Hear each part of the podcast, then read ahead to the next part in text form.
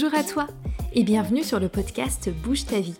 Je suis Sephora, entrepreneur, professeur de yoga et consultante en entreprise. Je te partage mes réflexions, mes conseils et mes retours d'expérience pour que tu puisses te choisir, prioriser ton bien-être et ton libre arbitre. Prends une grande inspiration, une grande expiration. Et c'est parti pour l'épisode du jour. Bonjour à vous, j'espère que vous allez bien, que vous passez une bonne journée, que vous vous sentez reposé et que malgré les sollicitations extérieures, vous gardez un peu de temps pour vous, pour votre équilibre, pour votre bien-être. Et si vous vous sentez pas du tout reposé, eh ben, eh ben bienvenue au club. je vous renvoie vers deux épisodes euh, dont je vous mets les liens dans les notes de ce podcast.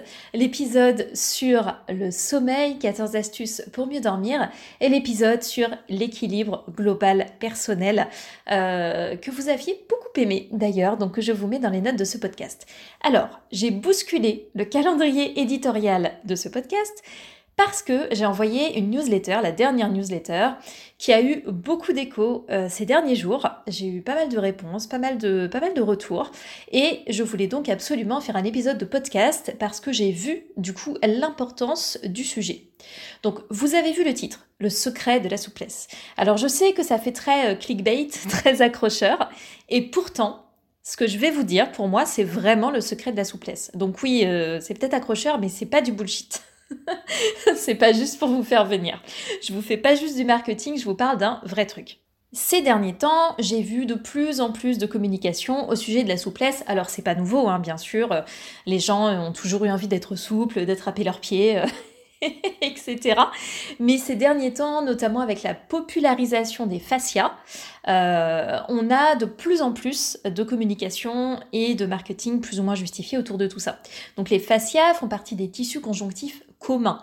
Euh, au contraire des tissus conjonctifs spécialisés, comme par exemple les tissus osseux, donc des tissus qui ont une fonction particulière. On est très enjaillé sur les fascias actuellement parce que pendant très longtemps, on considérait que c'était un truc absolument pas important dans le corps. C'était un machin qu'on jetait à la poubelle en fait.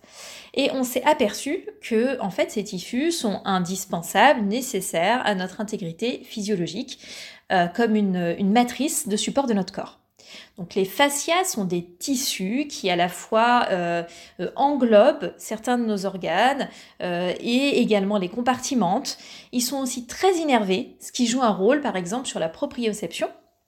Et la capacité des fibres constituant les fascias, si elles réussissent à bien glisser les unes sur les autres, ça joue aussi un rôle dans la restriction ou pas de notre corps de manière générale. D'où cette association directe des fascias à une souplesse éventuelle. Donc on a vu de plus en plus d'arguments orientés fascia, allant même jusqu'à s'autoproclamer euh, secret de la souplesse. J'ai vu ça plein de fois. Donc par exemple, on va avoir euh, pas mal de communication sur le yin, le yin yoga, puisque le fait de rester plusieurs minutes dans les postures, ça travaillerait davantage sur la plasticité des tissus, les tissus dits yin, donc qui ont besoin de plus de temps pour être atteints, de par euh, la nature en fait de ces tissus, comme les fascias. On a aussi tout ce qui est myofacial release, avec du coup des balles de massage qui sont utilisées d'une certaine façon pour relâcher les fascias. Donc toujours avec cette idée que les fascias seraient un peu englués, un peu voilà, les fibres coulisseraient pas bien, ce qui générerait certaines restrictions dans le corps qui bloqueraient les progrès euh, de la souplesse. Or, fascia, on a aussi la fameuse idée bien ancrée, ça depuis très très très longtemps, c'est pas un truc nouveau, mais de s'étirer tous les jours. Et on a même des euh, techniques plus pointues, plus spécifiques, comme l'utilisation du réflexe myotatique inversé, euh, qui vise globalement à feinter le corps en le contractant dans un premier temps pour le bluffer et l'inciter à se relâcher davantage ensuite. Donc on utilise un réflexe du corps, un réflexe myotatique, et on vient le travailler de manière inversée euh, pour lui suite à une contraction, euh, l'inciter à se relâcher et donc à ce qu'on aille plus loin dans son amplitude. Et est-ce que toutes ces techniques peuvent vous apporter des résultats? Eh bien oui, bien sûr, ça peut vous apporter des résultats, c'est possible. Mais ce n'est pas le secret de la souplesse. Pourquoi? Parce que le corps est très complexe. Il y a plein d'éléments dans son fonctionnement qu'on ne comprend pas ou qu'on ne peut pas décomposer. Il y a notamment des éléments qui sont psychosociaux, ne sont même pas des éléments physiques. Typiquement, quelqu'un qui est isolé, qui se sent isolé dans sa vie, va plus facilement souffrir de douleur ou faire l'objet de des réactions inflammatoires. euh, vous pouvez faire votre yin et votre myofascial release, ça va pas résoudre le problème en fait. Vous voyez ce que je veux dire? Donc, on n'attaque qu'une partie des problèmes. Euh, en plus de ça, typiquement, ben, s'étirer tous les jours, utiliser le réflexe myotatique inversé, euh, ça peut aussi complètement feinter en fait les, les, les, réelles capacités du corps et finalement avoir le résultat inverse. Ben, enfin, le corps est pas débile en fait. À force de le feinter, on peut euh, l'amener à au contraire ben, se contracter, nous permettre d'aller moins loin parce qu'il va chercher à se protéger. Lorsqu'on pense souplesse, on pense souvent étirement et on pense allongement des muscles. Mais les muscles, ils s'allongent pas, pas particulièrement. Ce qui se passe vraiment quand on gagne en souplesse, c'est qu'on a réalisé non pas un entraînement de nos muscles, ou un étirement, un allongement de nos muscles, mais on a entraîné notre système nerveux. Ce qu'on fait en réalité, c'est qu'on apprend à notre système nerveux à tolérer, à accepter le fait de placer notre corps dans des amplitudes articulaires plus importantes. Et c'est tout. Donc vous n'avez pas forcément besoin de chercher beaucoup plus loin. C'est un entraînement du système nerveux. Ça implique deux choses. Dans entraînement, ben, il y a une notion de régularité. Euh, il y a une notion de, évidemment, c'est pas parce que vous allez faire le programme 7 jours pour se taper le grand écart que euh, ça va être suffisant. C'est-à-dire que c'est quelque chose qu'on fait régulièrement. Et il y a également la notion de système nerveux. Donc, si le, système nerveux, il, a des réactions épidermiques, si vous voulez. Si vous le mettez dans des circonstances où il n'est pas à l'aise, il va se braquer. Au final, si vous forcez votre corps, si vous le mettez dans des conditions de stress, en choisissant des amplitudes trop grandes, en restant peut-être trop longtemps dans des postures, même des postures yin, euh, en choisissant une solution soi-disant miracle, mais qui en fait psychologiquement ne vous convient pas, etc., etc., vous n'allez pas créer la relation de confiance avec votre corps qui va vous permettre de progresser.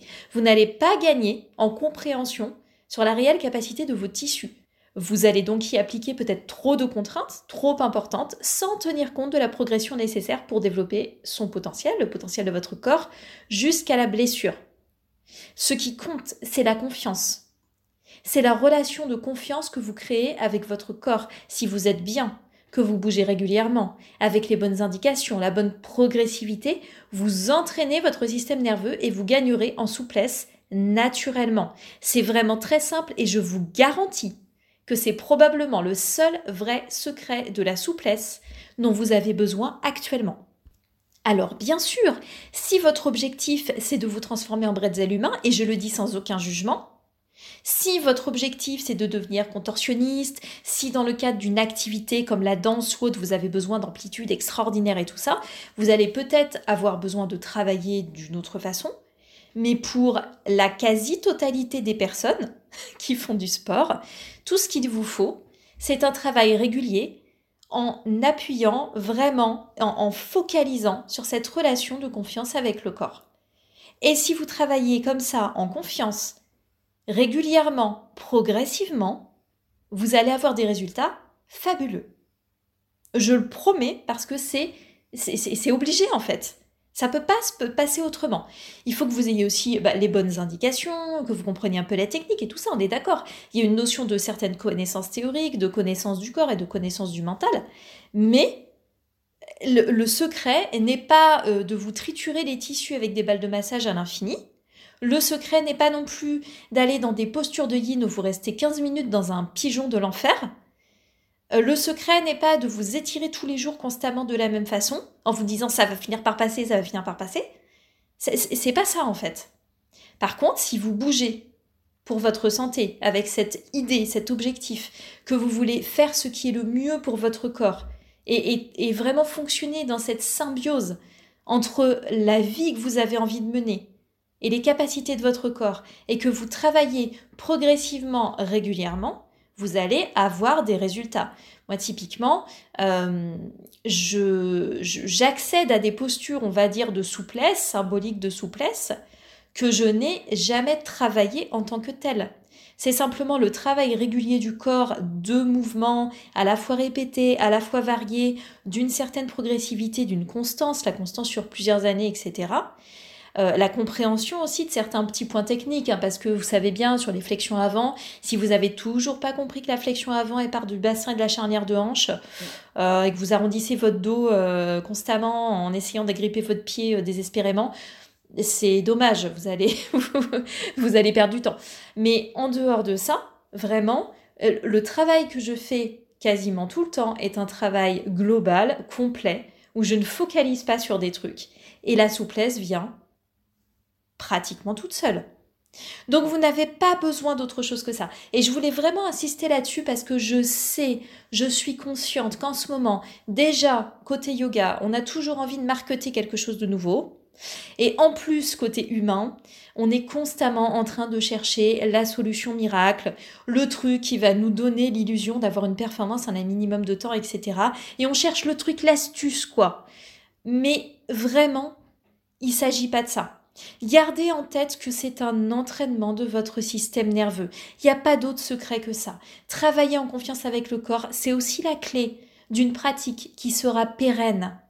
Moi, ça m'intéresse pas que vous soyez des gros bretzels humains ou des petits bretzels humains, des bretzels de la taille que vous voulez d'ailleurs, en, euh, je sais pas, de vos 28 euh, à 30 ans. J'en ai rien à cirer. Moi, ce qui m'intéresse, c'est que vous soyez en pleine forme euh, jusqu'à vos vieux jours, que vous ayez envie de bouger, que vous vous sentiez bien. C'est ça qui est important. Faites-moi confiance. Pour le coup, testez ça. Dites-vous que l'objectif, c'est de fonctionner en accord avec votre corps. Et pour ça aussi, vous avez besoin de matériel. Vous savez que j'adore le matériel, c'est pas pour rien. Si vous êtes bloqué en flexion avant, c'est très certainement que vous n'élevez pas suffisamment votre bassin. Je le dis tout le temps et pourtant, jusqu'à ce que je vienne dire à quelqu'un précisément, euh, euh, en, vraiment de manière individuelle, il faut que tu augmentes la hauteur sous ton bassin, les gens ne veulent jamais le faire. Quand vous avez l'impression de ne pas progresser, c'est parce que vous n'avez pas donné à votre corps les étapes de progression nécessaires pour qu'il puisse faire son chemin. C'est tout. C'est pas sa faute à lui, hein. c'est parce qu'il faut un peu plus de lucidité et mettre des choses en œuvre. Et c'est tout. Je vous garantis que c'est tout. Donc, petit épisode court, mais euh, j'y tenais vraiment parce qu'on entend tout et n'importe quoi sur la souplesse. Et puis, j'ai pas envie que vous forciez votre corps et j'ai pas envie que vous appliquiez des contraintes supérieures aux capacités de vos tissus et que vous alliez à la blessure. Et j'ai pas envie que vous vous sentiez découragé parce que vous avez l'impression de tester des trucs et que rien ne fonctionne. J'ai envie que vous soyez bien. Voilà, c'est ma mission. Hein, de toute façon, euh, c'est un mystère pour personne. Si vous recherchez euh, des séquences qui sont justement prévu pour vous donner le maximum d'indications, le, un équilibre entre variété, euh, répétition, etc. Il y a toutes les séquences nécessaires sur Take Flow, sur mon studio en ligne. Je mets le lien dans les notes de ce podcast. Si vous avez des questions sur Take Flow, n'hésitez pas à me contacter, même sur Instagram, pourquoi pas. Mais N'hésitez pas, c'est vraiment un système avec un abonnement mensuel mais qui est sans engagement, donc vous pouvez vous désinscrire à tout moment et vous allez trouver des séquences promis, aussi intelligente que possible. Vraiment, je m'y emploie de toutes mes forces. Je vous souhaite une très très belle pratique, une belle journée et je vous dis à la prochaine.